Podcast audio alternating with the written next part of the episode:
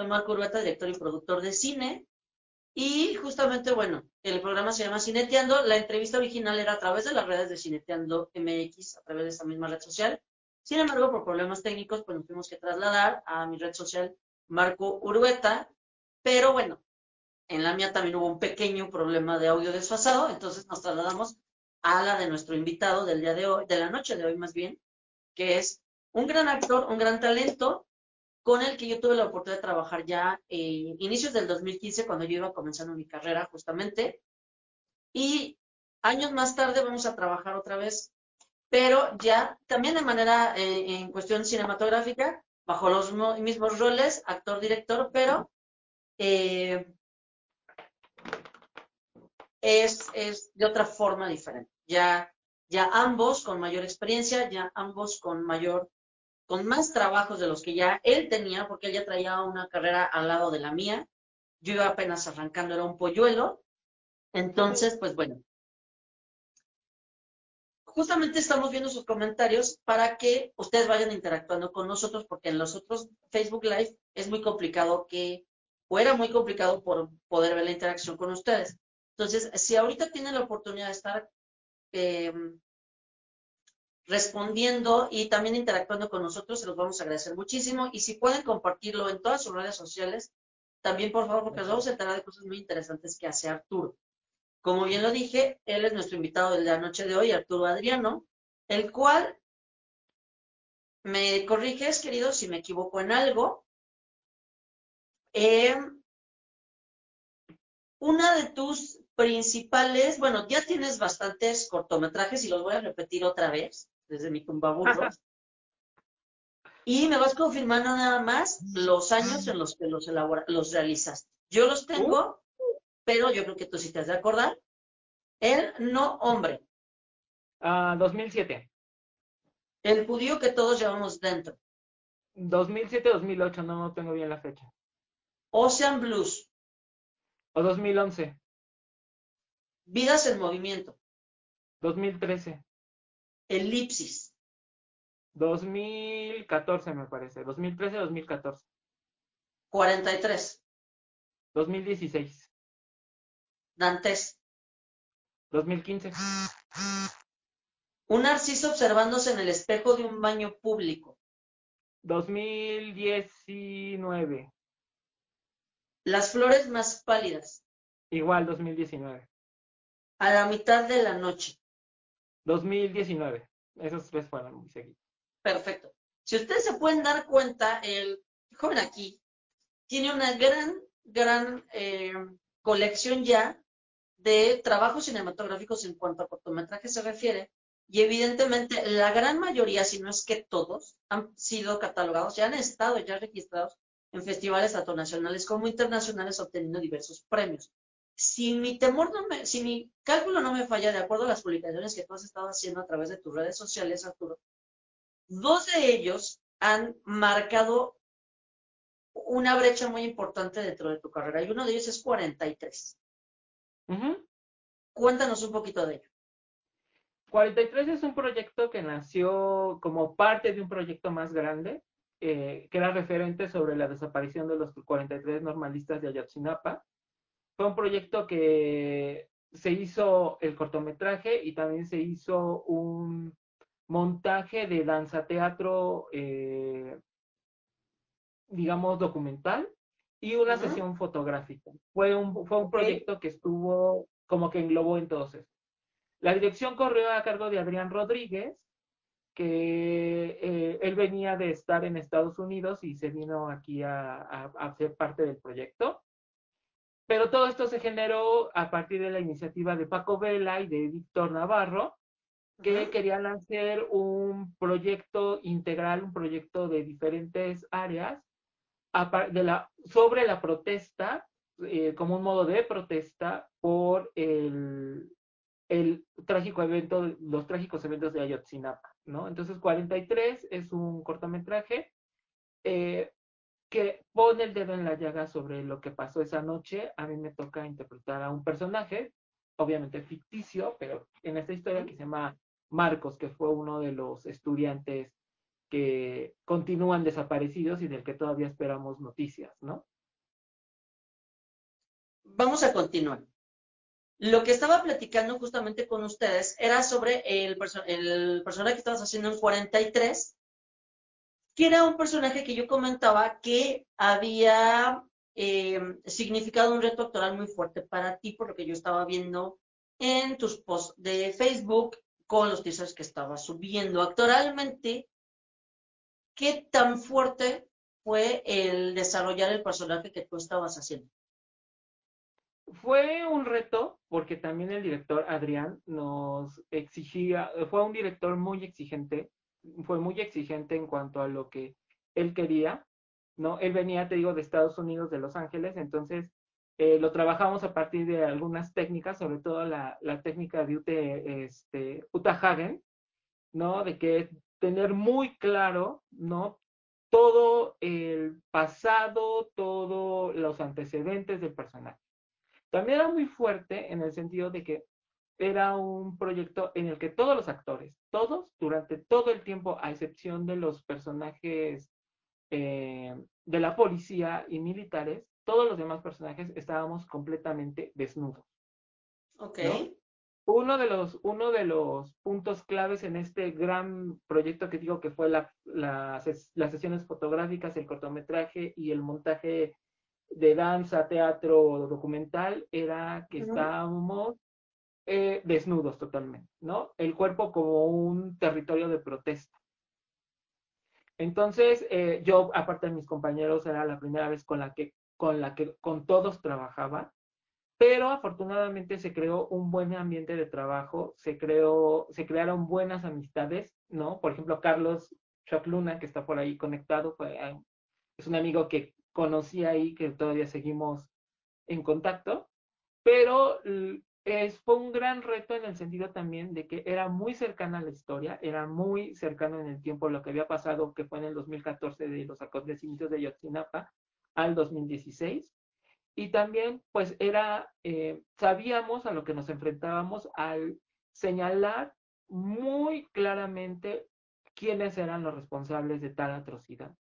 Entonces todo eso lo hacía muy retador, pero a la vez también era un compromiso ético y un compromiso social el, que a mí me impulsó para, para involucrarme en este proyecto y al cual pues le fue muy bien. Se presentó en el Festival Mix, tuvo funciones en el Museo del Chopo, por ejemplo, en el Cinematógrafo del Chopo. Entonces es un proyecto al cual eh, yo les agradezco porque te digo, creamos buenas amistades, buenas redes de trabajo, pero sobre todo creo que también es parte de la ética y del compromiso social que como creadores, sea cual sea tu área, tenemos también que estar comprometidos con nuestra realidad. Ok. Ahora, con relación al otro cortometraje que hiciste, que fue justamente el de un narciso observándose en el espejo de un baño público, yo sé que ese cortometraje lo quisiste sobremanera. Cuéntanos un poquito del cortometraje. Sí, ese cortometraje es la segunda vez que yo trabajaba con Christopher Torrealba. Es un chico venezolano. Yo lo conocí eh, cuando él todavía era estudiante de cine en el extinto Instituto Lumière. Y trabajamos en un cortometraje que se llamó Salema, que fue, digamos, una especie como de su tesis, ¿no? Eh, de la escuela que era una adaptación de dos escenas de Caricias de Sergi Belbel. Y Christopher, eh, después de un tiempo me llamó, me dijo que estaba haciendo este proyecto y que le interesaba que volviéramos a colaborar, lo cual a mí me puso muy feliz. Ok. Un es un cortometraje muy fuerte, en, a diferencia de, de 43, que es, que es como muy palpable en la realidad. Este cortometraje es eh, referente a los, eh, ¿cómo podría decir? A las represiones que como ser humano podemos llegar a tener. Es la historia de un hombre que sufre un abuso de niño y eso lo lleva a desarrollar una personalidad alterna una segunda personalidad, pero esta segunda personalidad en algún momento de su vida okay. pretende eh, eliminar a la otra para ser la personalidad dominante. Muy bien. es el Narciso, ¿no? Que, y ese personaje de Narciso es el que a mí me toca hacer en este cortometraje. Ajá. Y Christopher, al igual que Adrián, es un director que es muy exigente con los actores. Fue un año de estar en trabajo de mesa, en estar preparando, porque aparte del proyecto eh, se postergó un poco por la cuestión de buscar recursos, por la cuestión de, de, mm, pues ya sabes todo lo que uno se enfrenta una, cuando está en una producción cinematográfica. Él consiguió sí. el patrocinio de, de una casa eh, que renta equipo de cine, pero el cortometraje, por razones de logística, la, la grabación, la filmación fue en tres días que estuvieron separadas durante ocho meses. Los primeros dos días los filmamos y ocho meses después filmamos las escenas restantes. Entonces fue todavía un reto mayor porque era retomar desde donde nos quedamos. Como tú sabes, pues el cine no se, no se filma de manera cronológica. Entonces, sí. afortunadamente, todas las secuencias que faltaban eran en una sola locación. Entonces okay. ya era como mucho, mucho más fácil entender dónde, dónde tenías que machar las partes que faltaban. Pero Christopher lo que te decía es que es un, un director muy exigente, pero que le gusta trabajar con los actores y eso siempre se agradece. Es un claro. director que te exige, pero es un director también que te, que te va llevando. Entonces, al momento en que llegas ya a la filmación, llegas con una seguridad de solamente dejar que sucedan las cosas, ¿no? Claro, con todos los temores que uno siempre tiene, con los eh, incidentes que pueden pasar en cualquier filmación, pero es un proyecto que a mí me significa mucho porque es un protagónico, porque es un personaje nada fácil, porque es un personaje de una historia muy compleja. Mucha gente que han visto el, el, corto me han dicho, es que no le entendí en ciertas partes. Entonces, cuando nos veamos y podamos ya reunirnos, pues a esas personas les explicaré lo que les pueda llegar a, a quedar en duda. Pero, y también es un, un, un, un corto que me gusta mucho porque jugamos mucho con una estética muy expresionista, uh -huh. por la misma de las dos personalidades y esta especie como de asesinato simbólico. Entonces eso sí. también era muy padre porque hasta cierto punto era muy teatral, me permitió a mí como esta personalidad jugar con la corporalidad del, de, del personaje que a veces en cine no se explora mucho o que lo tienes que hacer mucho más contenido, ¿no? Por las convenciones realistas del, del de lo, del cine en general pero es un cortometraje muy retador, tanto para nosotros los que lo realizamos como para el espectador. No es complaciente y me parece que es un cortometraje que tiene mucho valor en tocar temas como tan difíciles. Ok. Fíjate que nos está diciendo justamente Clau Mendoza que es un excelente cortometraje y que sí es bastante fuerte. Fíjate, sí, justamente tuve la oportunidad de, de ver todo el proyecto que pudiste subir, todo lo que estabas compartiendo con nosotros. Y sí coincido en que tenía muchísimos guiños expresionistas. Creo que fue una de, la de las máximas bases y eso es maravilloso porque el expresionismo alemán, bueno, pues como lo sabemos, ha sido base también para grandes cineastas internacionales. Uno de ellos que tú no soportas, pero no lo soportas, pero creo que... No soy fan, no soy fan. No, soy no fan. eres fan y creo, ¿sabes por qué? Porque todas las en todas las películas ha utilizado el mismo recurso del el expresionismo alemán y ha terminado como haciendo un choteo, ¿no? Pues puede ser, es que yo la verdad no, he, o sea, yo he visto películas de este director que tú dices, pero vas allá como del estilo que tú dices que sí es muy reconocible. Sí. Yo no soy, he visto algunas películas y digo, o sea, sí digo, ahí me quiero sacar los ojos, pero por, pero por Dios, ¿no? No me ha tocado ver una buena de él. Seguramente la habrá, porque tiene muchos seguidores, seguramente. No es Guillermo del Toro, no es Guillermo no, del Toro. No es Guillermo del Toro. Porque de hecho Guillermo del Toro no utiliza el expresionismo alemán. No. Justamente sí, lo... ¿Manda? que seguramente a mí no me ha tocado ver una buena película de él, pero es que las que, bueno, hace poquito hizo un live action de Disney que fue una cosa verdaderamente fea. Y eso, y es que yo le tenía muchas ganas porque es mi personaje favorito de Disney y cuando vi la película fue así de ¡ah! Quería pasear la. Fíjate qué es lo que pasa. Que por ejemplo, en el caso de él, eh, creo que el tema es que fue una adaptación de dibujos animados a la action. Y evidentemente sí, va a ser muy complejo que tocara los matices de la misma forma que en el dibujo animado y que llegara al corazón de las gentes igual. Iba a ser prácticamente imposible. Máxime por la escena de los elefantes rosas, la forma en la que lo hizo, me gustó, pero creo que sí falta un poquito de magia. Creo que la, la película no era para haberla narrado dentro del expresionismo alemán definitivamente. Creo que fue un desacierto y también un desacierto el haber utilizado un poquito de eh, ciertos guiños hacia, hacia las élites del entretenimiento de Disney, justamente. Creo que fue un error cuando Disney era quien estaba detrás de la historia.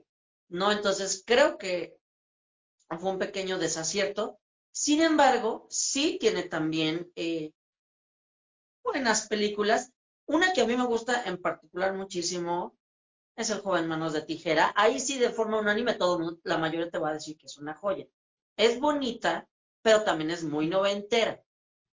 ¿No? Te da directo en la nostalgia. A lo mejor, si la hacen ahora como adaptación y con otro director, ya con la toda la tecnología que hay, a lo mejor puede ser muchísimo más interesante que en aquel momento. Y allí sí te estaba mostrando muchísimo el uso del expresionismo alemán, cosa que en Piratas del Caribe no soy fan de la saga. Es lo único que sí te puedo decir. No soy fan de la saga, pero sí de Johnny Depp. Pero de la anterior, no de la actual. Es como, como Talía, soy fan de la antigua, más no de la, actual, ¿no? Prácticamente, algo así, ¿no? Eh, tuvieron su época de oro, pero la, después ya como que, qué sé qué caramba les pasó a todo. Ahora bien, con relación a, nos están mandando saludar Máximo Morales. Hola, ¿Cómo estamos, Máximo? Ahora, cuando tú estés en cine, en la ocasión que trabajé contigo tuve la oportunidad de verificar y de notar también que a ti te gusta muchísimo ser lo más realista posible y no te gustan los personajes sencillos. Sencillos en cuanto a que a ti te gusta muchísimo la parte de los villanos. No te gusta hacer los personajes de niño bueno y de, ¿no? Hay, una, hay un grado de complejidad entre uno y otro, me queda claro, y justamente ese es el punto que voy. Eres fiel seguidor de Elena Garro, acérrimo, ¿no? Y en teatro has tenido la oportunidad también de poder presentar obras en donde su narrativa está presente. Cuéntanos un poquito de ello. Bueno, yo a Elena Garro la conocí en la escuela, en la universidad, ¿no? Eh, fue a partir de mi maestra, Soledad Ruiz, que tuvo que, yo tomaba dirección con ella en, el segundo año de la carrera, y ella tuvo que hacer un viaje a Alemania, de un viaje de trabajo, entonces nos dejó como tarea leer las obras de Elena Garro. Elena Garro mayoritariamente escribió obras cortas, obras breves. Entonces yo ahí conocí la, la, su dramaturgia, y desde el primer momento me encantó la dramaturgia. Y especialmente una obra que fue El Rastro, que originalmente estaba planeada para que eh, Soledad la dirigiera, pero ella lamentablemente falleció. Entonces ya no se pudo llevar a cabo eh, ese proyecto con ella. Y yo en un arranque de Osedia dije, ah, pues yo la dirijo, ¿no? Entonces terminé produciendo, dirigiendo, actuando, promoviendo, gestionando todo. No lo vuelvo a hacer. Eso me queda claro, no lo vuelvo a hacer. Así de esa manera. Pero me dio la oportunidad de explorar este personaje. Y a mí algo que me gusta mucho de Elena Garro, eh, yo para llegar a la propuesta con la que se montó el rastro, que tuvo temporada en la Gruta del Helénico, que tuvo temporada en la UNAM, fue, pues leí toda la dramaturgia y leí estudios sobre Elena Garro, pero sobre todo leí muchas veces las obras, no nada más el rastro, todas las obras. Y también Elena es novelista, es cuentista, es ensayista, es guionista de cine, ella, por ejemplo, hizo el, el guion de la ya clásica Las señoritas Vivanco. Y entonces yo lo que me di cuenta, uno, es que Elena dice las cosas más terribles, pero de la manera más bella. Tiene un aliento poético comparable, equiparable, no comparable, equiparable para mí con Juan Rulfo. Es como el, padre y la madre de la literatura mexicana, ¿no? Juan Rulfo y Elena Garro. Pero también sus temas. Y yo, pues, tuve que reflexionar y tuve que ver, bueno, desde dónde voy a ser el personaje del rastro, ¿no? Desde dónde a mí me toca, qué me toca de mí para hacerlo. Y entendí que el gran tema de Elena es la crueldad humana todas las obras de Elena Garro, sus personajes, son personajes que viven acechados, que viven amenazados por estas fuerzas oscuras. Ella lo dice muy bien en una entrevista de un libro que se llama Yo, Elena Garro, de Carlos Landeros. Y ella dice, yo estoy convencida de que en el mundo hay fuerzas oscuras que pretenden acabar con la belleza. Y para mí se resume todo lo que es ella. Ella, bueno, aparte, muchos ya saben lo que ha sido su biografía. Sí. Pero me parece eso, ¿no? Me parece que es que son personajes que viven acechados, son personajes que viven amenazados por factores sociales, factores económicos, factores familiares, que impiden que estos personajes viven, vivan en la plenitud de la vida. Y son personajes que son personajes derrotados por la vida, personajes lastimados por la vida. Son personajes dolorosamente mutilados emocional y, espiritualmente por la vida. Y entonces eso me parece que es tremendamente, tremendamente conmovedor, tremendamente vigente y que hace falta más, tanto montarla y creo que el cine en ese sentido también le debe una, tiene una deuda con ella, no, lo, no la no la ha adaptado ni la ha llevado a la pantalla lo suficiente. Y creo que hay un inagotable mar de posibilidades con su literatura. Completamente de acuerdo contigo. Y sí, creo que en el cine también está haciendo muchísima falta el llevar a la pantalla grande la obra de, Elena Garro, que como bien dices, es un pilar y es un talento, es una mina inagotable de de grandes enseñanzas y grandes eh, letras dentro de, la literatura en México. Y algo también que quiero eh, tocar es que ahí sí eres fan admirador, todo, todo, todo, todo, de dos cineastas. Uno de ellos, nuestro queridísimo Arturo Ripstein. Yo sé que yo sé que es tu máximo en la vida. Tuve la oportunidad de comprobarlo cuando estuvimos en la entrega de los aliens en, la, en nuestra casa, la Cineteca Nacional, que amamos tanto. Y la forma en la que él, en la, que él te recibió y se abordaron, que fue maravillosa. Tu opinión acerca del maestro Ripstein. Me parece que es el cineasta más importante de, de México desde hace 50 años para acá. Tal vez no el más famoso mundialmente. Algo que me gusta de él, del, maestro Ripstein, es que es, un, es un cineasta que explora el lado oscuro, el lado de las sombras de los personajes. También igual em, es un eh, a nivel realización creo que tiene dos grandes virtudes. Un, un maravilloso trabajo en la puesta en escena y la dirección de actores. Sí. Sus actores todos están maravillosos. Acabo de ver hace poquito El Diablo entre las piernas, su última película. Sí. Lo voy a decir así. Me quedé así con el trabajo de Silvia Pasquel. Yo jamás en la vida, de verdad, hay que quitarnos, compañeros actores, prejuicios. Yo nunca pensé que la mujer fuera tan extraordinaria actriz con lo que hace en esa película. Ya lo había demostrado en la anterior, en La calle de la amargura. Pero ahora en El diablo entre las piernas, el tono, el ritmo, la complejidad con la que aborda el personaje es verdaderamente admirable. y es muy aleccionador para nosotros como, como tanto como espectadores, como creadores, como actores. Pero volviendo, eh, me parece que son sus dos grandes virtudes, la puesta en escena y la dirección de actores. Y a mí me parece que es un reto y es un privilegio poder encarnar a un personaje ripsteniano. Ripsteniano, o sea, ya su, su apellido ya también se volvió un adjetivo porque es un estilo muy identificable.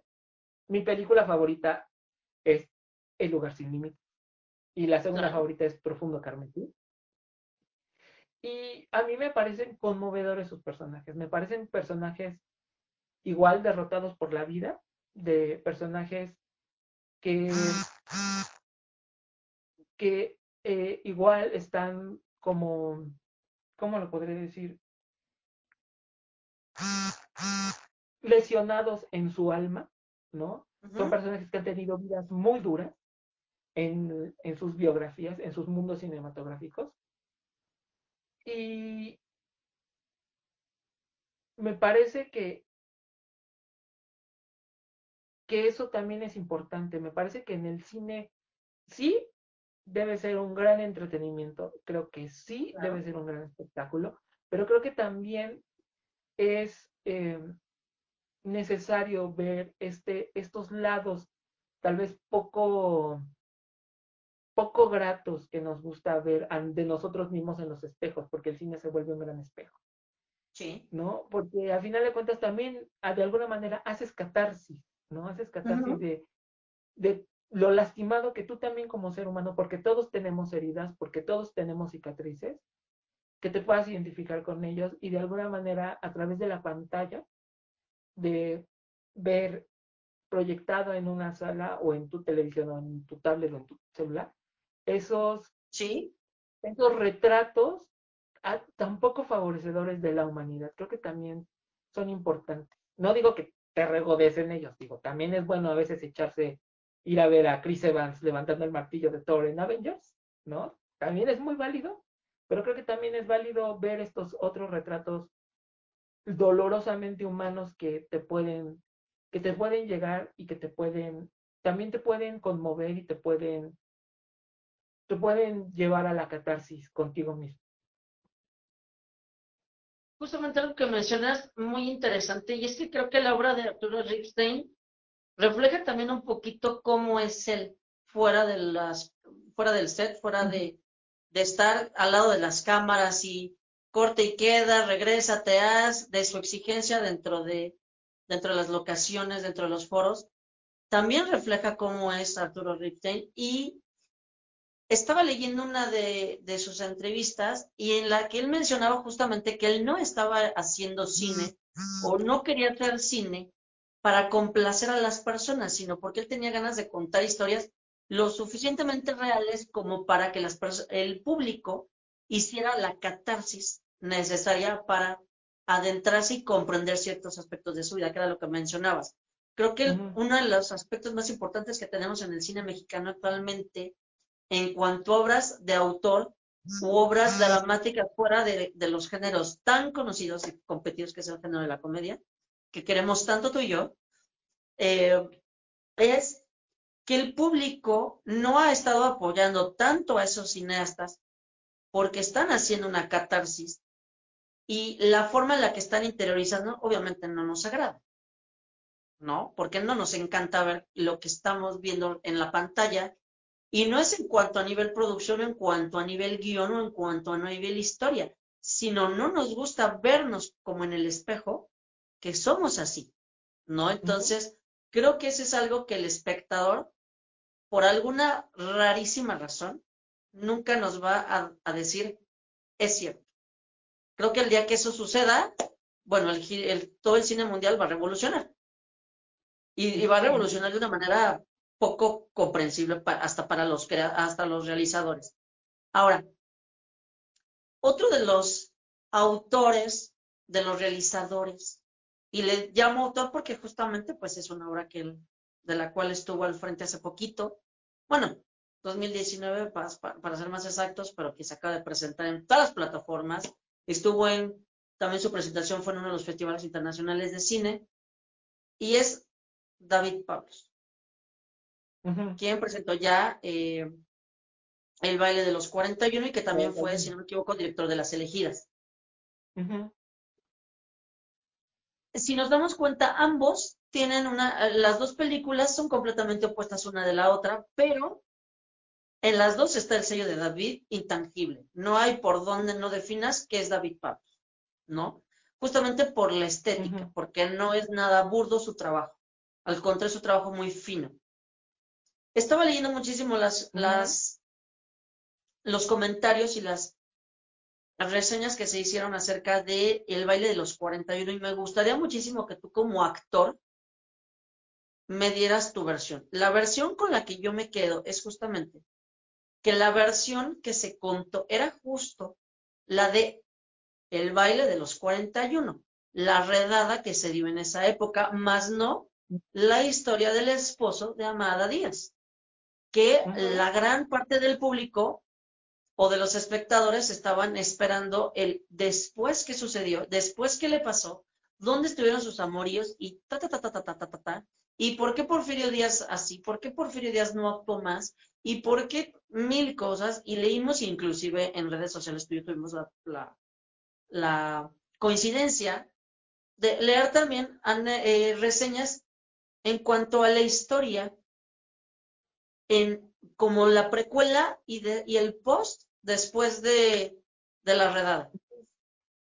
Pero a lo que nosotros nos interesa y que creo que lo que fue lo que nos mostró única y exclusivamente David Pablos fue la redada, que era lo que hacía honor al nombre de la historia. Como actor, ¿cuál es tu opinión del cómo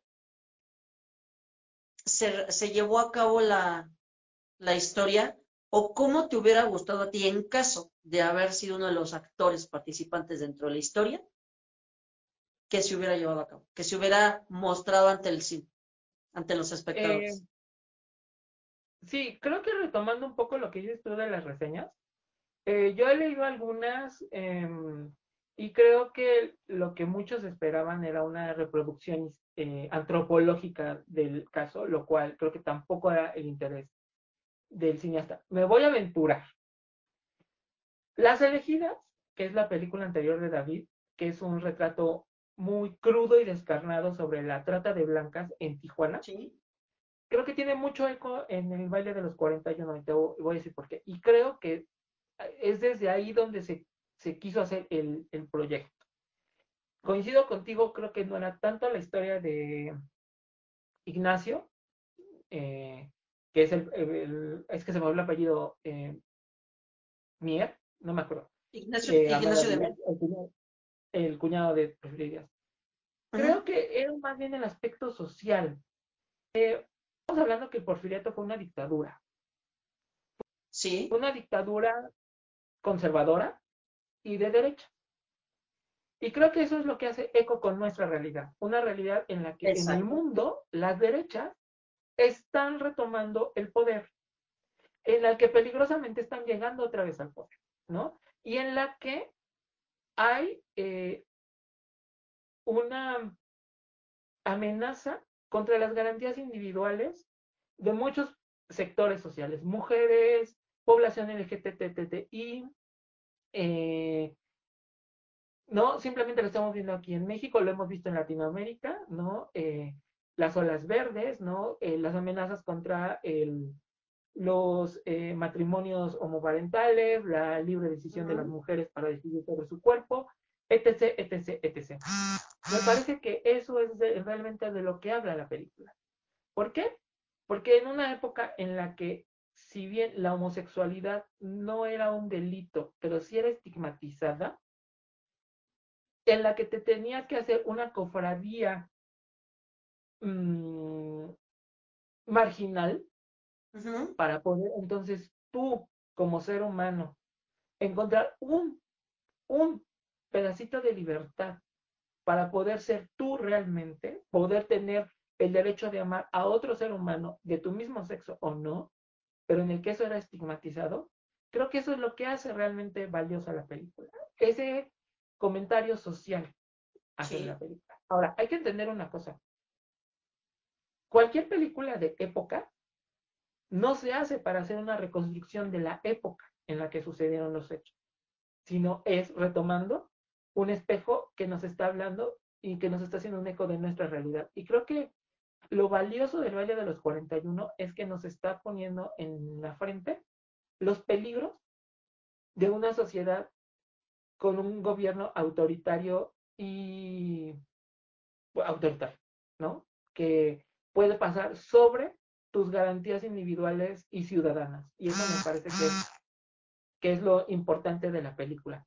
La película obviamente no es perfecta, la película obviamente tiene sus fallos, pero creo que es una película que con el tiempo se va a revalorar. Tiene una estética impresionante, o sea, toda la escena, eh, la fotografía es maravillosa, nada más como dato, sé que la filmaron con luz natural en varias partes. Tiene escenas, quienes ya vieron la película no me dejarán mentir, esta, estas secuencias de las tinas de baño son Maravillosas. Son, maravillosas porque son muy pictóricas. O sea, sí. son muy pictóricas. Y a mí, por ejemplo, hay un director eh, inglés que me gusta mucho, que ya murió hace mucho tiempo, y para quien no lo conozca, lo invito a que vea su obra, que se llama Derek Jarman. Él hizo unas películas sobre Caravaggio, por ejemplo, una biografía de Caravaggio. Él, por ejemplo, fue quien descubrió a Tilda Swinton, ¿no? quien le dio los primeros personajes a Tilda Swinton. Eh, a mí yo cuando vi dije, claro, tiene mucho de Derek Jarman esta propuesta estética de David, pero creo que David es un cineasta que le interesan mucho los, los temas sociales, ¿no? Te digo, desde las elegidas ahora al baile de los 41, y creo que el baile de los 41 es más un comentario social, te repito, sobre los peligros de, las, de los autoritarismos, mm, que la historia de de Ignacio Amada, ¿no? Faltó la escena, que querían eso, nos faltó la escena de Ignacio Zapata, se dice que fueron, que fueron amantes ellos dos, ¿no? Entonces, igual eso tal vez le faltó a la película, pero, creo que la película como película, como obra realizada, es una película muy bien lograda, es una, una eh, película muy bien realizada, que también nos da un respiro de mucho cine que se hace en México muy a destajo, diría yo, a veces. Sí, sí, sí, sí, coincido completamente. Y justamente había eh, comentarios, quiero retomar un poquito el tema del baile de los 41 para eh, hacer una pregunta muy interesante para ti, justamente sobre ello. En el baile de los 41 se retoman muchos sitios importantes, tanto de la Ciudad de México como de, de Guadalajara, Jalisco. Sin embargo, Sí, hay, hay alguna situación por ahí en cuanto a continuidad y a lo mejor el departamento de arte como que se nos durmió en una que otras dos, dos tomas que solamente para quienes observamos mucho vimos algo ahí que en una de las escenas donde eh, transitaba Alfonso ahora que veíamos una anuncio casi casi de, del gobierno actual y estamos así de este perdón no y la, la fotografía que cubrió justamente la escena del baile, que creo que tendría que haber sido lo más épico y lo más maravilloso de toda la, de toda la historia, creo que quedó empañada un poquito esa escena porque se utilizaron demasiado los efectos del blur y los efectos del, del desenfoque.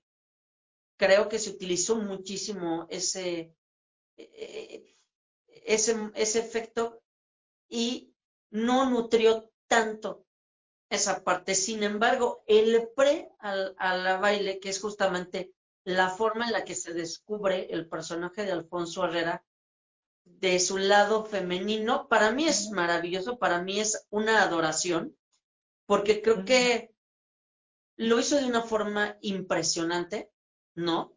Creo que la sutileza con la que él descubría su, su, su lado femenino sobre el masculino o viceversa, el masculino sobre el femenino, creo que fue una manera muy bella de, manejarlo por parte de David y por parte de Alfonso y obviamente por parte de, la dirección de fotografía. Sobre ello, en la actualidad, hay muchísimos más eh, proyectos, muchísimos más programas. Ha habido programas, ha habido podcasts, ha habido eh, shows de debate, telenovelas, obras de teatro que pueden tocar muchísimo ese tema. Para ti, Arturo, como actor, ¿qué tan importante es tocar el tema de la diversidad sexual dentro del cine?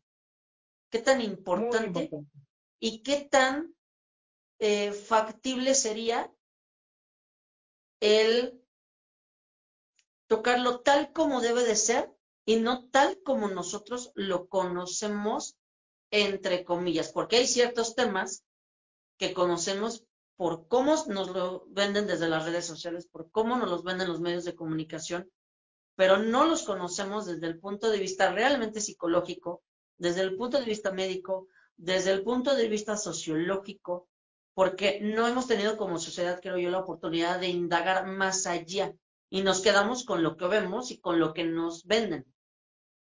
Para ti, reitero la pregunta, ¿qué tan importante es el presentar el tema de la diversidad sexual dentro del cine mexicano?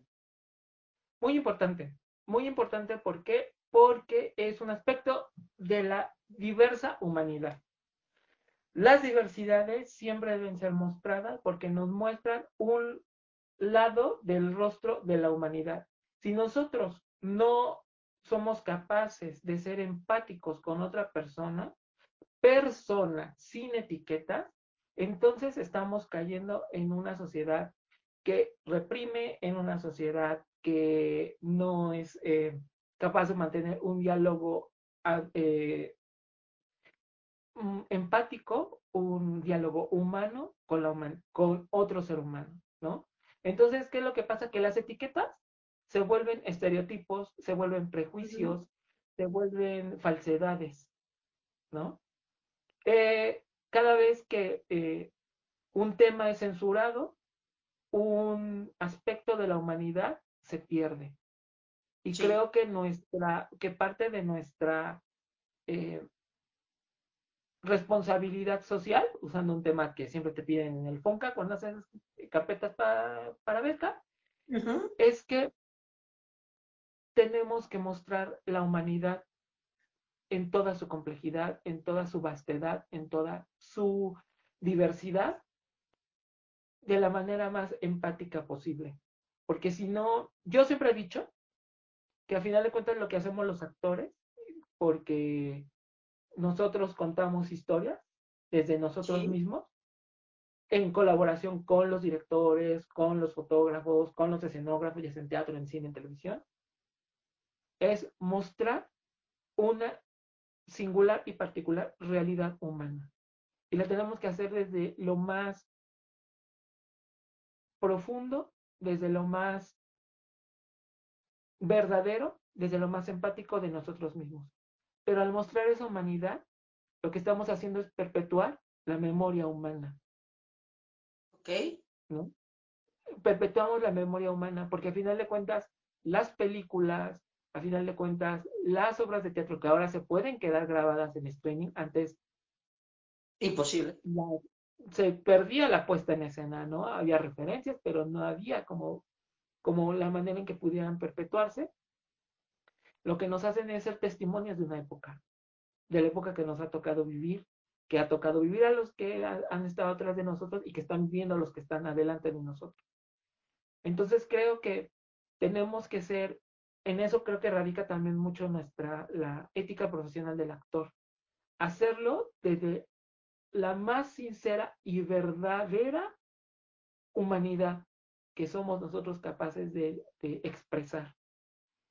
Y la diversidad sexual es muy importante, porque a final de cuentas es el derecho que todo ser humano tiene a amar, a amar, amar a otro hombre, amar a una mujer, amar a un hombre y a una mujer, amar a una persona trans, amar a una persona transvesti, amar a una persona queer, a una persona intersexual, pansexual, o todas las etiquetas que nos podamos, nos podamos eh, categorizar presente o futuramente, es el derecho de amar.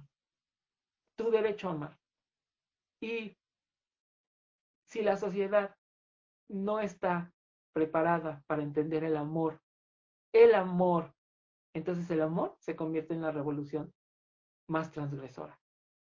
¿no? Y creo que hay que, hay que siempre luchar por la libertad del ser de todo ser humano, de tu, de tu libertad de pensar, de sentir, de amar, de todo.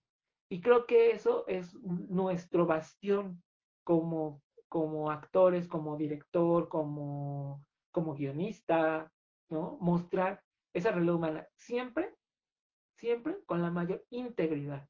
Porque tampoco se vale que tú teniendo un, una voz la utilices para señalar o para descalificar.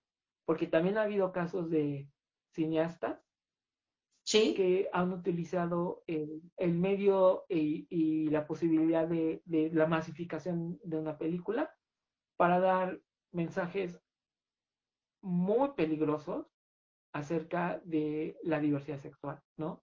Hace un tiempo hubo una película que no la vio, qué bueno que no la vio, pero si quienes tuvimos la oportunidad de verla, tuvimos realmente, salimos espantados de lo que estábamos viendo, que, porque era una película verdaderamente grotesca y que caía en la caricatura de lo que eran las diversidades sexuales. Y eso tampoco se vale. Tampoco se vale. ¿no? Eh, tener esta voz, tener esta posibilidad de, de, ser escuchado para, para denigrar, para caricaturizar, para seguir fomentando prejuicios y estereotipos. Eso es poco ético, me parece a mí. Sí, coincido completamente. Sabemos de qué película estamos hablando, la película Pink, si no mal recuerdo, que fue un escándalo justamente. Y sí, coincido en la parte eh, en que debe demostrarse sí o sí toda la diversidad y toda la realeza humana, y realeza no me refiero a títulos nobiliarios, sino a la realidad que existe entre todas las personas, ¿no? Y justamente llegando a ese punto, hace unos días se lanzó un programa a través de eh, el canal de YouTube de un gran actor mexicano, no lo voy a nombrar para que no le caigan los guayabazos, pero ya sabemos de quién es, a quién me voy a referir, que también estaba con nosotros en los Arieles, que obviamente pues eh, está hablando muchísimo del el tema del racismo en México. Pero lo curioso del caso, y creo que es tema de debate y tema de estudio con relación ya no tanto al tema racismo, que ahorita voy para allá, sino a raíz o en qué momento él comenzó a alzar esa voz, hacer esa voz que iba a dar pie a todo ello. Y es justamente cuando se está en Roma de Alfonso Cuarón y llega la aparición de Yalitza Aparicio y se da ese boom mediático en el que, pues como era morenita, ya sabemos todo lo que se dijo alrededor, y creo que a raíz de eso dijo, pues ahorita todos la están defendiendo, creo que yo también ya voy por ahí. Empezó, empezó, empezó. Ya abrió su canal de YouTube en compañía de un elemento de eh, que también está en, la política, que eso es lo curioso de Estefanía Veloz, que es lo curioso que están los dos. No, no encuentro relación, pero están. Y hablan muchísimo del tema del racismo en cuanto a que él, por su condición, por su físico, por su test, es completamente rechazado, ignorado, denigrado, lo que también ya hemos leído y sabido, pero increíblemente es uno de los actores mejor pagados y con más proyectos que hay en el cine mexicano y que casualmente está contratado para filmar, para grabar, mejor dicho, la última parte de la saga de la purga. Entonces, leí algunos comentarios en uno de los grupos en los que la mayoría estamos de cine y todo el mundo tenía la misma opinión de, bueno, ¿de dónde sale tu heroísmo? ¿De dónde sale la crítica cuando realmente no lo estás quizás padeciendo? quizás a lo mejor en sus inicios, pero recordemos con qué película fue con la que se lanzó al estrellato y cuáles son los personajes que él está aceptando para estar en la, en, la parte en donde está, que está en las grandes ligas, vamos a decirlo así. Ahora, tenemos esa parte. y tenemos la entrega de premios a nivel internacional en donde entran las plataformas digitales, en donde entran los Óscares, donde entran los Globos de Oro, donde ya está Canes, todos peleándose y viendo que los directivos se van, se quedan, se transmite, no se transmite, sí o no, por el mismo tema de la exclusión, la inclusión, que si eres güero, que si no, que si eres pelilojo, que si eres tez morena, que si eres negrito, que si eres chaparro, que si eres alto, que si eres flaquito, que si eres gordito. Realmente, y eso sí me, interesaría muchísimo que, que, lo explicaras lo más extenso que puedas, tómate todo tu tiempo. ¿Crees que realmente existe dentro de la industria toda esa maquinaria para generar el racismo, acciones de e, e, ese tipo de acciones en contra de los actores en general o es solamente para aquellos que realmente lo permiten y que no luchan y no excavan y no pican ni pican ni pican piedra hasta salir. Me gustaría saberlo desde tu perspectiva. Sí. Como actor. Eh, creo que es un factor más bien, no solamente que se tiene que ver desde el aspecto de la industria, sino desde un aspecto social.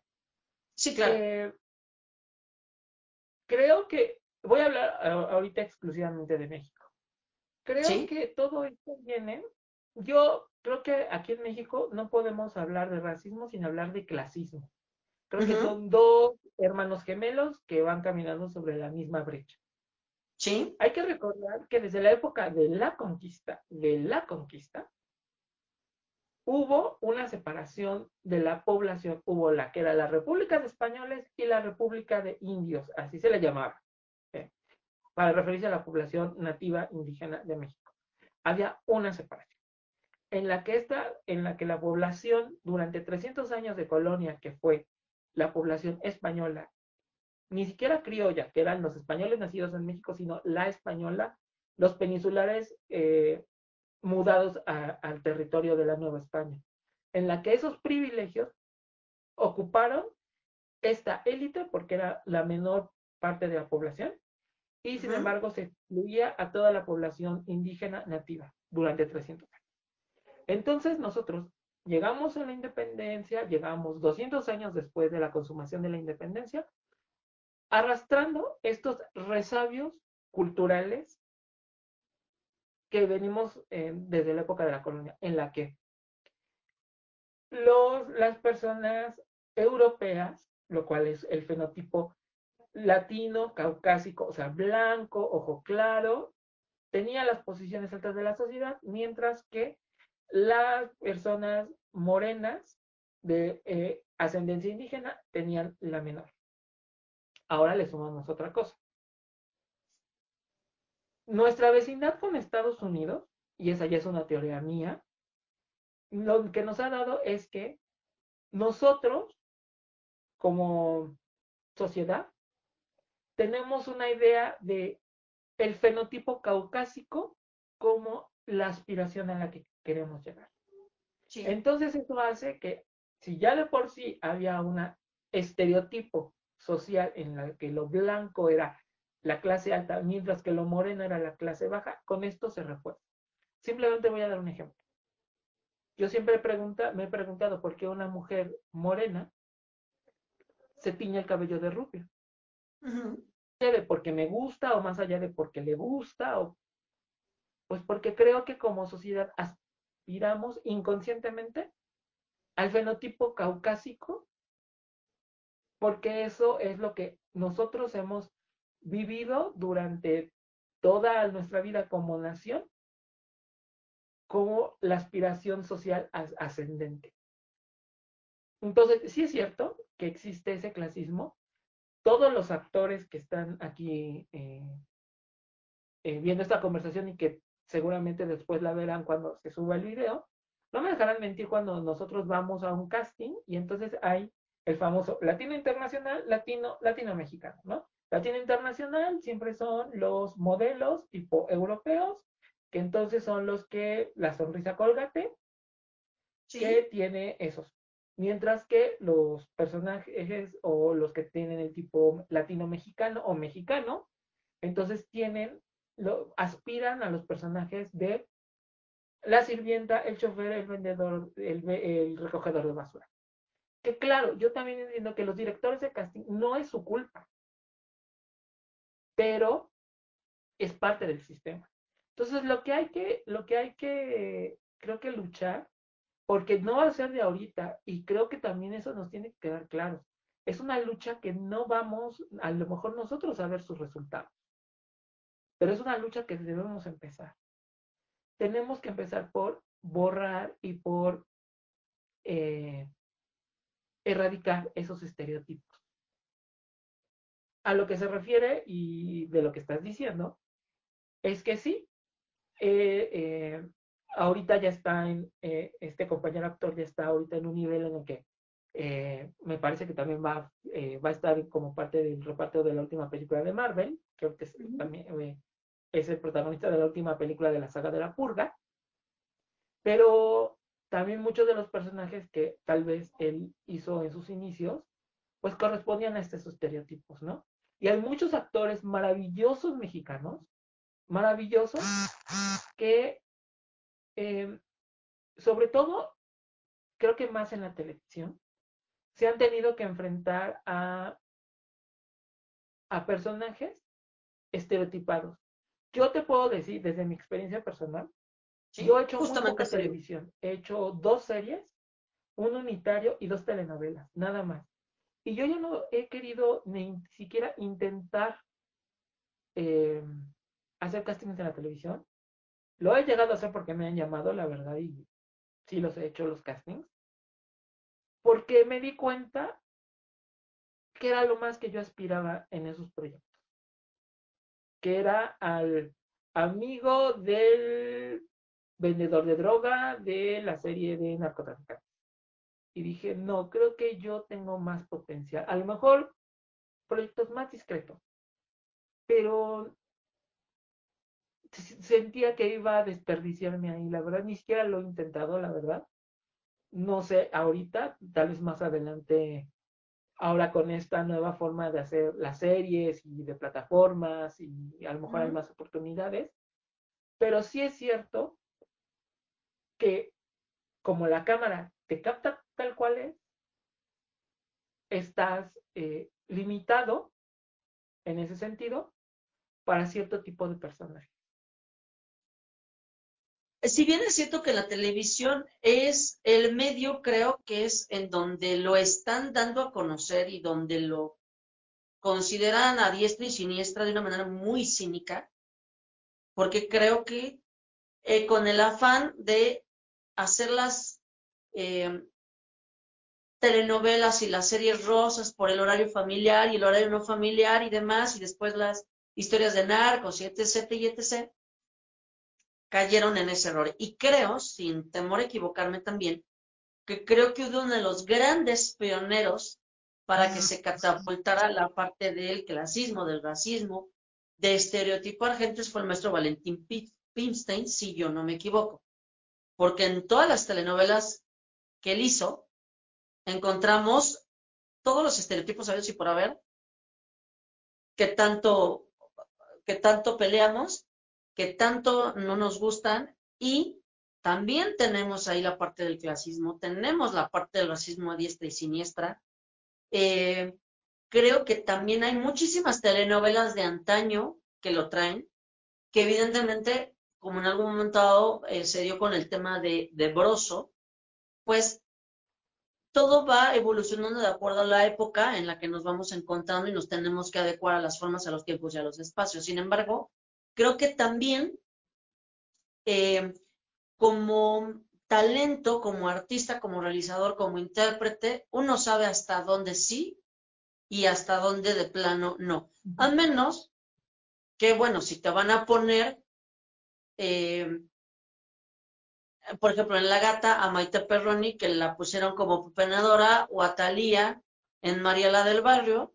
Bueno, podemos decir, empezaron así, pero terminaron siendo unas reinas las dos, pero allí ya tenemos como base la Cenicienta. que también Disney tiene muchísimo que ver y creo que es el rey indiscutible de todo ese fenómeno, ¿no? Entonces, me queda claro que el cine ha tratado de luchar también a lo largo de estos 10 años, más o menos, si no me falla, también retratando la gran realidad que tenemos en México y tratando de luchar siempre contra esos estereotipos. Sin embargo, me regreso a la época de oro del cine mexicano y también era la gran escuela de todo lo que ahora no nos gusta, no nos no queremos.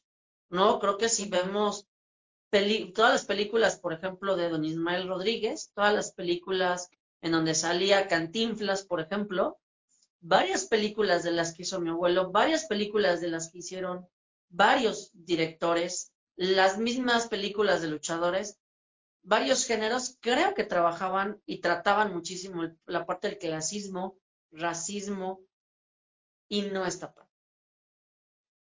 En las telenovelas de época, inclusive también, pero creo que ahí no todos los productores a diferencia de los directores, creo que los productores son los que tienen la voz de mando en las televisoras, sabían muy bien a quién sí y a quién no. Creo que hay productores que saben exactamente los temas que no pueden tocar o que no les gusta tocar para no denigrar en la sociedad algo, ha sido un Ernesto Alonso y después una Carla Estrada. Fuera de ahí, creo que los demás sí se van por la misma brecha de un Valentín Pimstein que termina dando en la torre a muchísimas de las historias por este tema, por esta situación. Tú como actor, ¿qué tipo de película o de obra de puesta teatral en dado caso te gustaría hacer? ¿Y qué mensaje te gustaría llevar? Te la regalé. Ya la tienes. Yo sé, sé cuál es.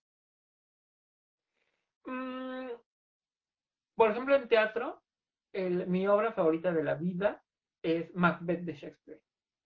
Esa obra me gustaría mucho hacerla. Me gustaría muchísimo hacerla, muchísimo. Eh, como actor, ¿no? Porque me parece que es un personaje para consagrarte. Creo que cualquier actor aspiraría siempre al, a un personaje shakespeariano y en este caso a mí Macbeth es mi, mi obra favorita. En cine, mm, en cine me gustaría, por ejemplo, adaptar Felipe Ángeles de Elena Garro. Me gustaría adaptarla como película. ¿Qué mensaje me gustaría dar? Creo que en cualquier proyecto, no nada en teatro, en cine o en todo, es un diálogo emocional con el, con el espectador. Creo que cuando un espectador va al teatro, va al cine, va a una exposición de algún museo, va a un concierto, va a un espectáculo deportivo, a final de cuentas lo que va a vivir un espectador es a vivir una experiencia. Y creo que nosotros lo que tenemos que ofrecer son experiencias humanas trascendentes. Y en trascendentes me refiero a que emocionalmente le mueva a los espectadores. Yo no, no creo tanto en esto de que lo haga reflexionar o que lo haga cambiar su visión del mundo, pero tal vez lo haría un poquito, un poquito más empático con otro ser humano a partir de estas experiencias que puede vivir en el teatro, en el cine, en la ópera, en la danza, en la, misma televisión, en los conciertos. Eh, ¿Qué otros proyectos me gustaría hacer? Por ejemplo, me gustaría participar más y me gustaría hacer parte más de proyectos de la diversidad sexual. Es un tema que a mí personalmente me interesa porque yo pertenezco a la comunidad eh, LGTBI. Entonces me parece que también es parte de mi compromiso. Y también empujar esos techos de los que estábamos hablando. Porque, eh, por ejemplo, retomando el baile de los 41, se habló mucho de por qué los protagonistas no eran actores abiertamente gays o homosexuales. Sí. Lo cual digo, no tendrían también por qué serlo. Porque entonces si nosotros aceptamos que un actor homosexual solamente haga personajes homosexuales, entonces nadie nosotros nos estamos limitando. Sí. Un actor homosexual puede ser un, personaje de homosexual. heterosexual Puede ser un personaje asesino, puede ser un personaje estafador. ¿Por qué? Porque su condición de diversidad sexual no exime que sea una persona con una calidad humana. Y una persona, un personaje, un actor, un, un, personaje heterosexual tampoco significa que sea eso. Es una diversidad y es un claro oscuro del alma humana. Entonces, creo que no debemos hacer eso. Creo que todos lo que tenemos que hacer es demostrar, como una vez una maestra nos dijo en una clase de actuación, cuando yo voy a un casting, tengo que demostrar que yo soy la mejor opción para el, para el productor, para su proyecto. Y fuera de etiquetas, ¿no? Entonces, es una etiqueta que también se tiene que quitar, como se tiene que quitar la de racismo, la del clasismo, ¿no? Ahorita hay muchos actores eh,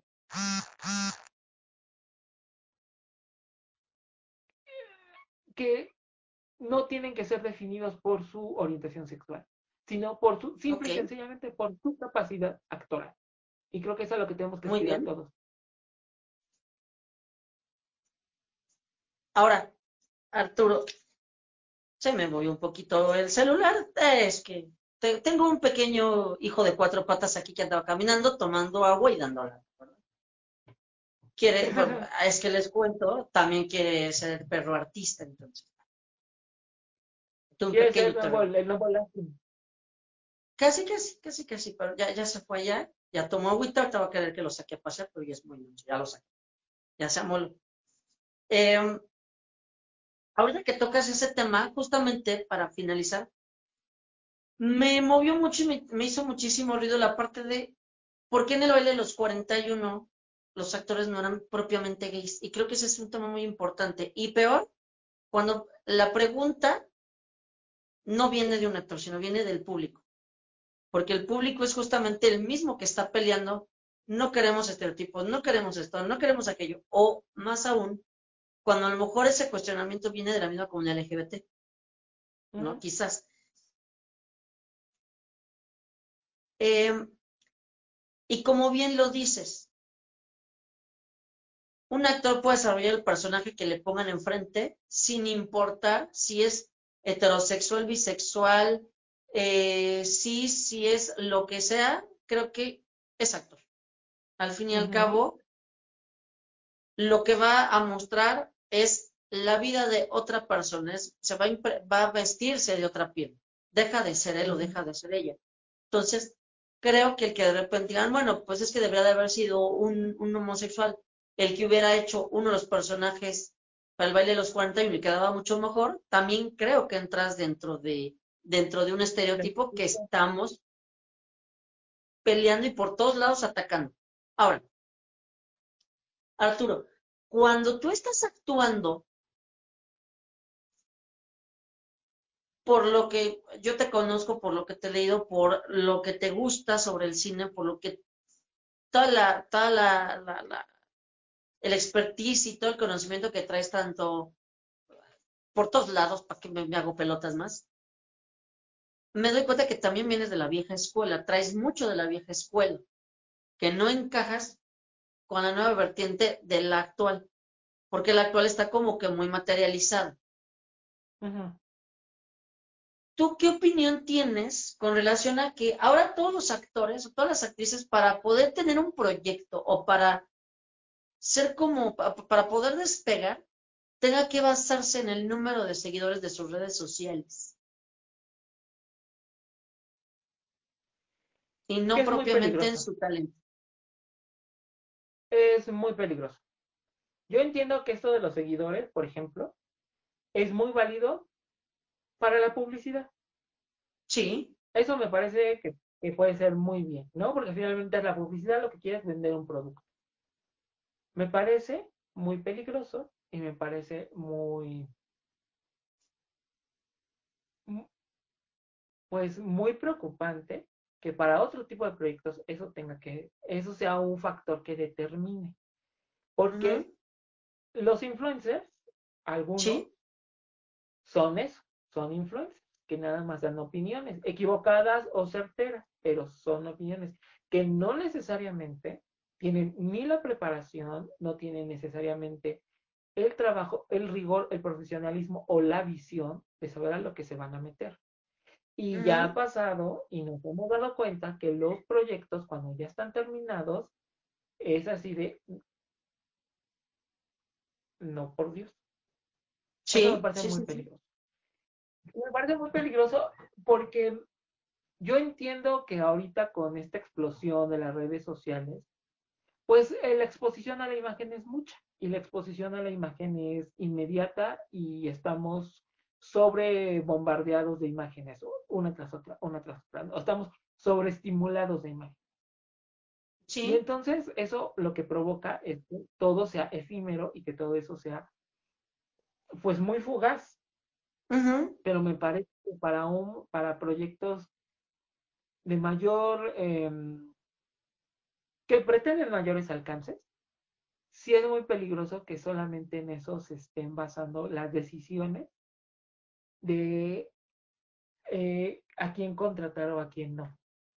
Eh, tal vez sí, lo que tienes tu razón, soy de la vieja escuela porque me tocaron maestros de la vieja escuela. Sí. Pero que nos enseñaron algo que era, o por lo menos creo que te emanaban, que era la mística del trabajo. Eh,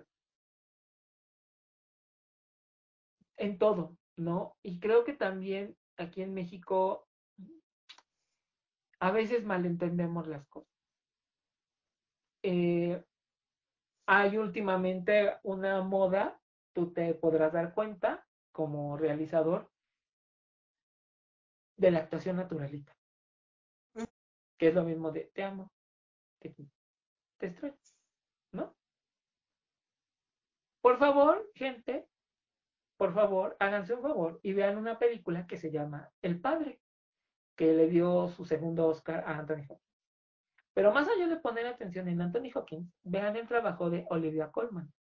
Olivia Colman tiene un trabajo muy contenido. Sí. Tiene un trabajo muy discreto. Muy Pero es Olivia Colman. Pero está pasando. No es una actriz que está dejada, no es una actriz que está eh, flojoneando en el set, es una actriz que está trabajando en un registro distinto. Vea, por ejemplo, una actriz que puede hacer lo mismo y que van a ver ahorita que se va a estrenar Cruella, que es Emma Thompson, que lo mismo puede hacer un personaje muy desaforado, como el que seguramente va a ser en la película por lo que hemos visto en los trailers, sí. que puede hacer otros personajes igual discretos, contenidos, pero que se ve que está la actriz trabajando. Y es que eso parece más bien aquí en México, que más bien parece que ya los actores no trabajamos, más bien parece que nada más es así de, ah, te aprendes tus líneas y las escupes, ¿no? Creo que hemos malentendido muchas cosas. Creo que hemos, creo que en esta búsqueda de encontrar nuestras formas de hacer cine, nos estamos perdiendo y nos estamos perdiendo peligrosamente en el número de seguidores de tus redes sociales. Creo que en ese sentido hay que retomar la vieja escuela y la vieja escuela creo que es la del trabajo, la del rigor, la del profesionalismo, la de la ética, la de prepararte. Em, yo tenía un maestro que nos decía, ¿quieren ser actores o quieren ser estrellas? Pero para las dos tienen que trabajar. Y ser estrella puede ser llenar tu vida de escándalos, como eh, un incidente que pasó en estos días en el aeropuerto de un influencer, precisamente. Pero creo que no tengo esperanza que eventualmente regresaremos a un trabajo mucho más comprometido de los actores y que no nada más yo creo que hay varios compañeros que eh, nos parece escandaloso esto de que para proyectos no publicitarios tu número de seguidores sea el, el, factor determinante para los proyectos, ¿no? Porque entonces lo que quieren decir es que si tienes muchos seguidores, seguramente eso se va a convertir en muchas visitas en la plataforma de streaming o muchos boletos vendidos en la sala de cine. Pues no necesariamente. El buen cine como el mal, como el buen teatro, la calidad, a final de cuentas, tiene que ser el valor agregado del producto. El mal teatro Sí. y el mal cine lo que hacen es vacunar al espectador. Exactamente. Y Arturo, por ejemplo, en el caso, ya, ya platicamos sobre la, la métrica que hay para redes sociales, la importancia que estas tienen ahora para, para la industria del entretenimiento, pero por ejemplo, también ha habido una ola en la que varios actores y actrices que pertenecen a las grandes televisoras y que ya tenían una carrera muy consolidada dentro de las telenovelas y programas unitarios, dan el brinco ahora, pero al cine, y de allí ya no lo sacaste. Y nos damos cuenta que los papeles que están haciendo realmente son maravillosos. Y cuando hacemos el comparativo, nos damos cuenta que en televisión estaban completamente desperdiciados. Que la televisión lo que había hecho era catapultarlos únicamente y haberlos colocado en el boom como los prototipos y como los grandes actores y actrices que todo el mundo llegó a idealizar. Pero ahora en el cine nos damos cuenta del trabajo que están haciendo y mucha gente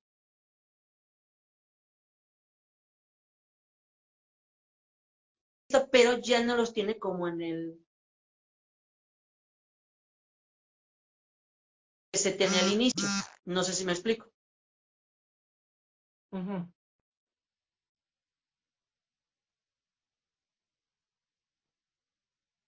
¿Sí me escuchas?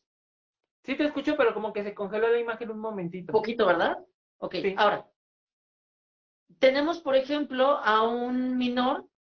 Tenemos, por ejemplo, a las hermanas eh, Vega, por ejemplo, a Surya y a Maribá, Marimar, que si las ves en cine y las ves en, en televisión, el trabajo actoral es completamente opuesto.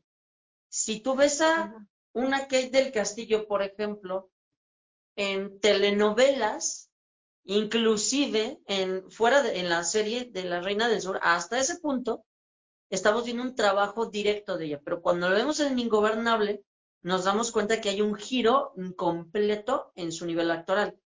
Si nos Ujú. está, si vemos, por ejemplo, una Marina de Tavira en teatro y la vemos en cine, en cine es adorable completamente. ¿Crees que haya algo que los actores que dejan de hacer te- televisión y van ahora por hacer cine y refugiarse en el cine? ¿Crees que haya habido algo que los impulsó, que dijeron, ya mi línea, ya no puedo estar aquí, ya tengo muchos años, esto ya no me gustó, era lo que quería, pero ya no lo quiero, mejor ya me voy al cine y todos los proyectos que hacen es cine? ¿Crees que hubo algo que los orilló? Yo creo que sí, creo que eh, salir de tu zona de confort, ¿no? Creo que puedes elegir seguir en esa línea o también retarte, ¿no? Creo que eh, eso lo platicaba con una amiga, por ejemplo, que a mí me parece increíble que, por, ej- por ejemplo, las grandes productoras en México, teniendo los recursos que tienen, no hicieran eh, o no apostaran por una, por una, eh, una producción de mayor calidad, ¿no?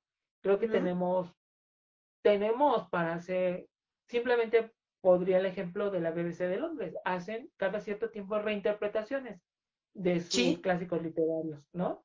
Han hecho sí, tres, cuatro, cinco maravilla. versiones de, de Prejuicio, de las eh, eh, novelas de Charles Dickens, y aquí en México no, no, reciclamos la fórmula de la Cenicienta, bien dijiste tú. Y también la forma tan rápida y express con la que se hace la televisión o con la, Ujú. con la que se hacía la televisión tal vez hasta hace poco o que todavía se sigue haciendo. Sobre todo hablo en el formato de las telenovelas. Ujú. Entonces creo que obviamente sí, o sea, uno como actor también tiene que pagar la renta, la luz, el agua, el teléfono, el internet, la comida del perro. Entonces dices, bueno, voy a aceptar esto porque pues me va a dejar para vivir. Pero creo que ya llega un momento también en el que dices, eh, ¿qué quiero hacer? ¿Quiero quedarme estancado aquí o quiero hacer otros proyectos? Y creo que eso es lo que te impulsa. También, si decides quedarte ahí porque ahí ya tienes resuelta tu vida, también es muy válido. Pero creo que los actores que tú dices que han empezado a, a, a encontrar otros nichos, es porque están saliendo de su zona de confort y que también nos ayudan a romper estereotipos, ¿no? Antes era, eres actor de teatro, eres actor de cine o eres actor de televisión, ahora es que soy actor y tengo la preparación y tengo la formación y tengo el profesionalismo pues, para poder moverme en cualquier medio.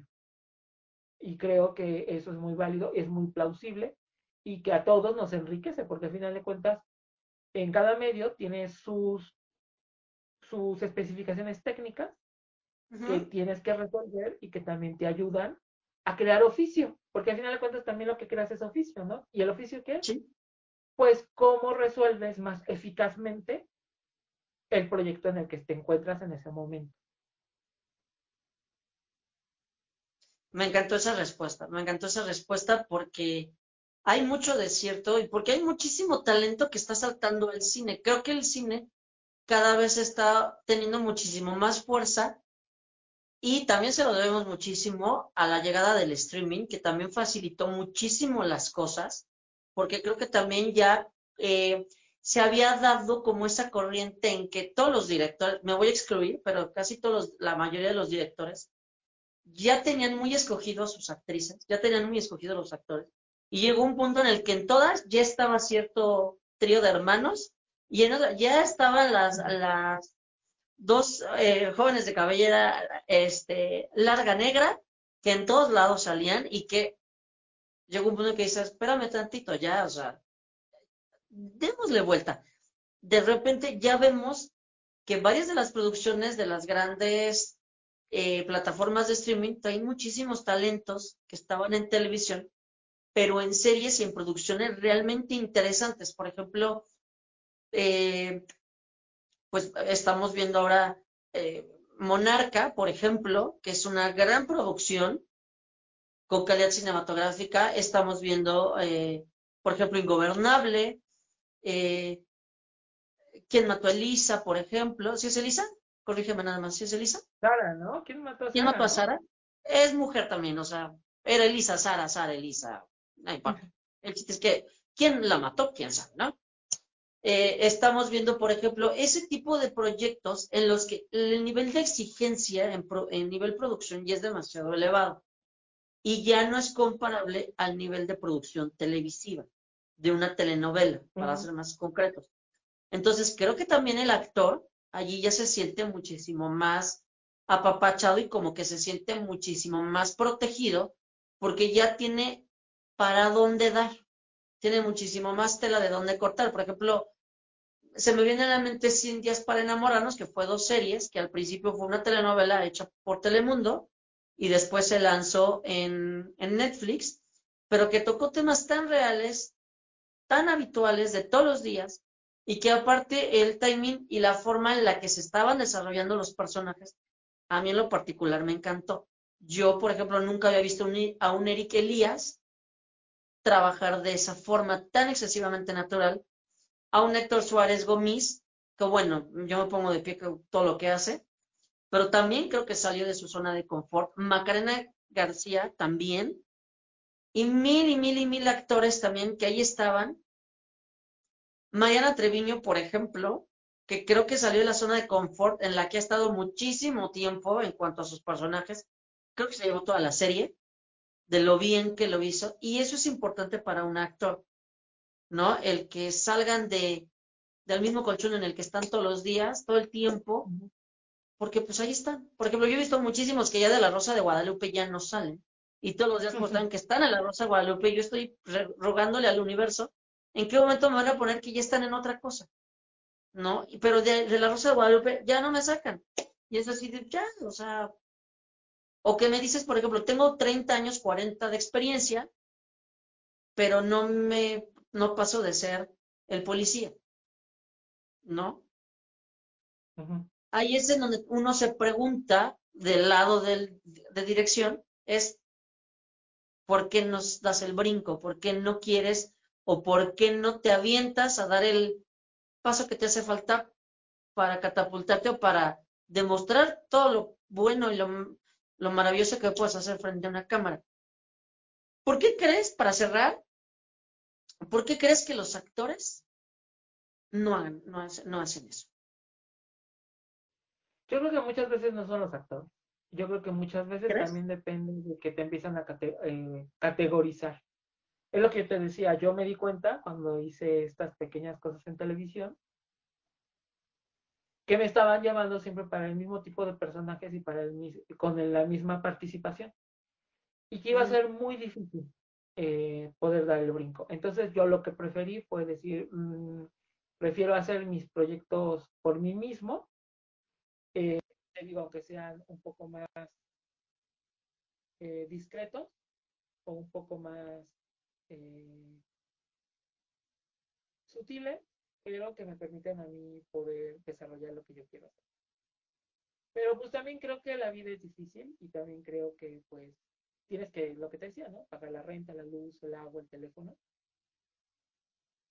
Y pues muchos actores aceptan eso porque pues no, no ganamos, no ganamos los millones y cada vez está más precarizado el trabajo del actor, cada vez te condicionan más a no el pago de regalías, por ejemplo, o que tu seguridad se, vea eh, en riesgo, como lamentablemente hace un par de años pasó con dos compañeros, porque las producciones a veces se quieren ganar, eh, eh, ahorrar ese dinero. Entonces creo que a veces no es cosa del actor, es cosa de las circunstancias y tenemos que, con muchos, tenemos que navegar en aguas difíciles. Pero es una decisión, ¿no? Es una decisión y creo que mientras la decisión sea tomada consciente y responsablemente es válida.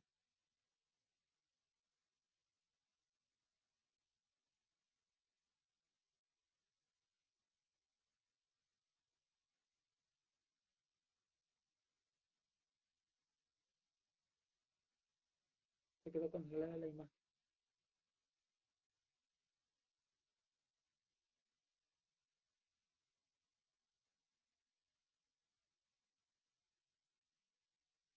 Ay, ¿qué crees que me quedé congelado en la imagen, Marco? No sé qué pasó.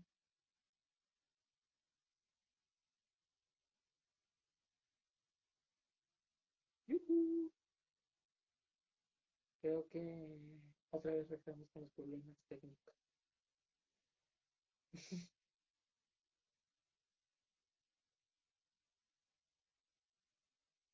Marco, te me quedaste con la imagen congelada.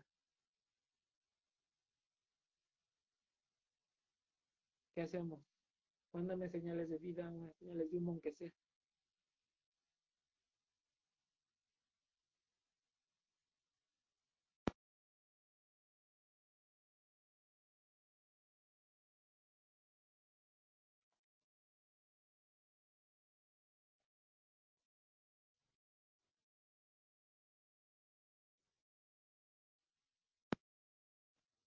Ya aquí estoy, amigo. Se me, se me zafó el celular. Se me, el celular me sacó de Facebook, perdóname, pero yo estoy aquí de vuelta. Ya estamos de vuelta. Ya que escuchar todo lo que me dijiste. Todo lo escucho.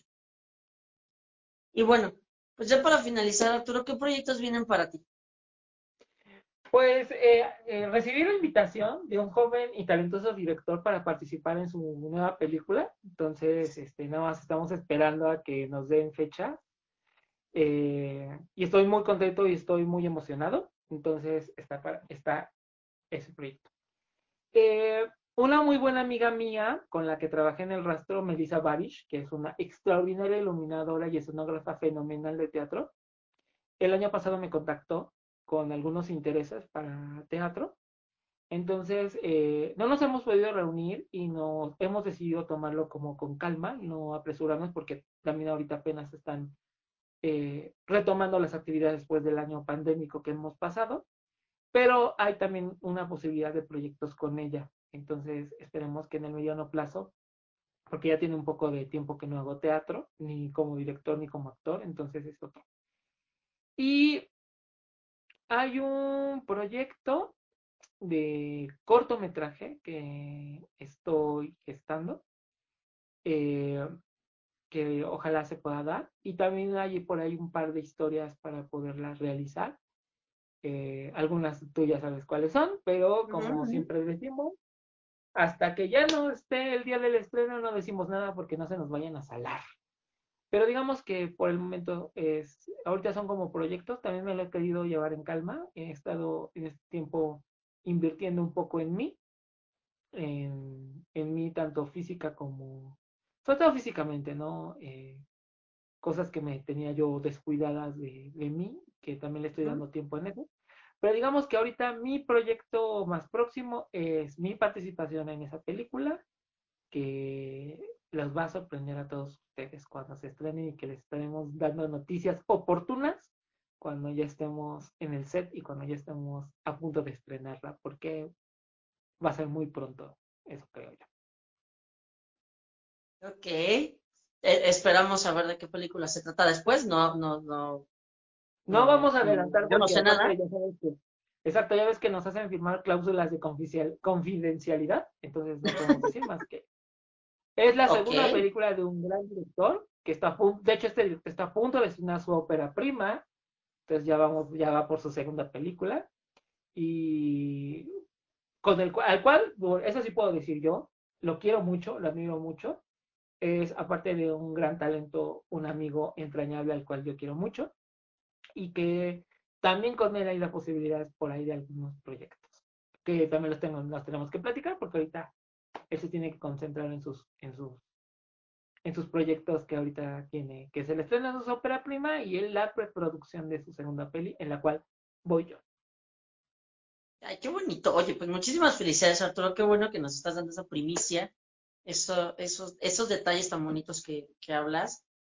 Y pues ya para despedirnos de nuestro público, para ponernos ahorita a compartir por todos lados el... Por favor, ya que no podemos verlo en el original.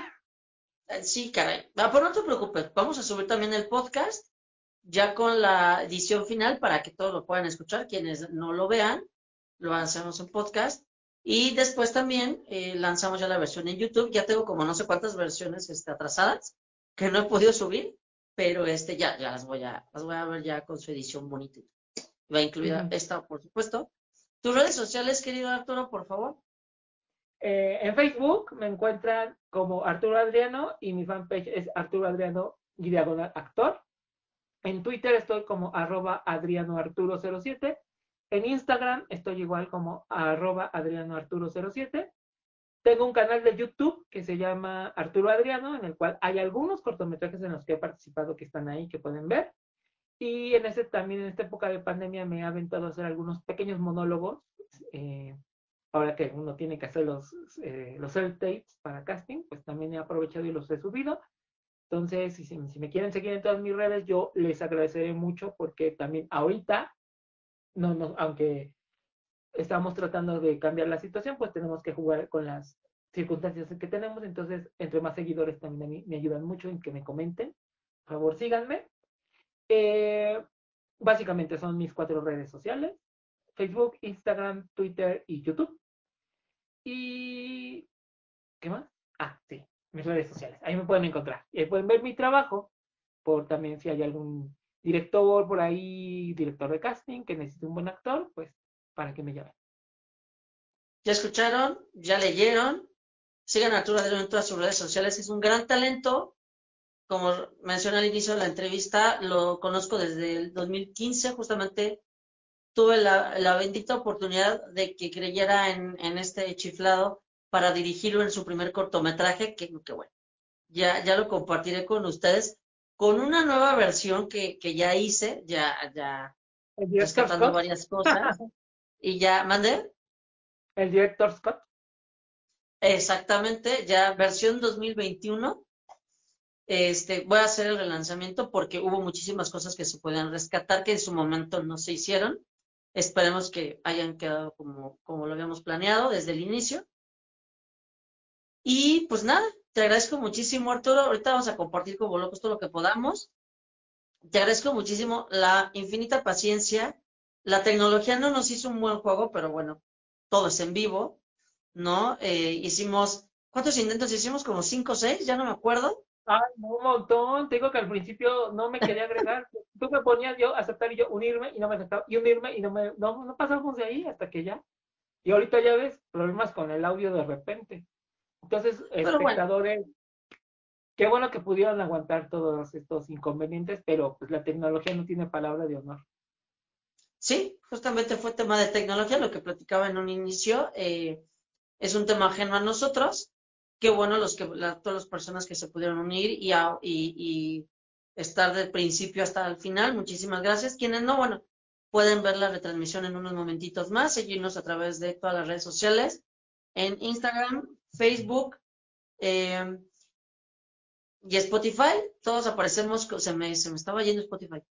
Este, estamos como Cineteando MX, justamente en Instagram aparecemos dentro del apartado de Reels para que allí puedan ver segmentada la entrevista, porque bueno, por la magnitud del tiempo, la plataforma no, no, sube el archivo, pero si está segmentada, entonces este, ahí lo van a poder disfrutar, la van a poder ver y bueno, sus comentarios, quejas, sugerencias, todo son bien recibidos.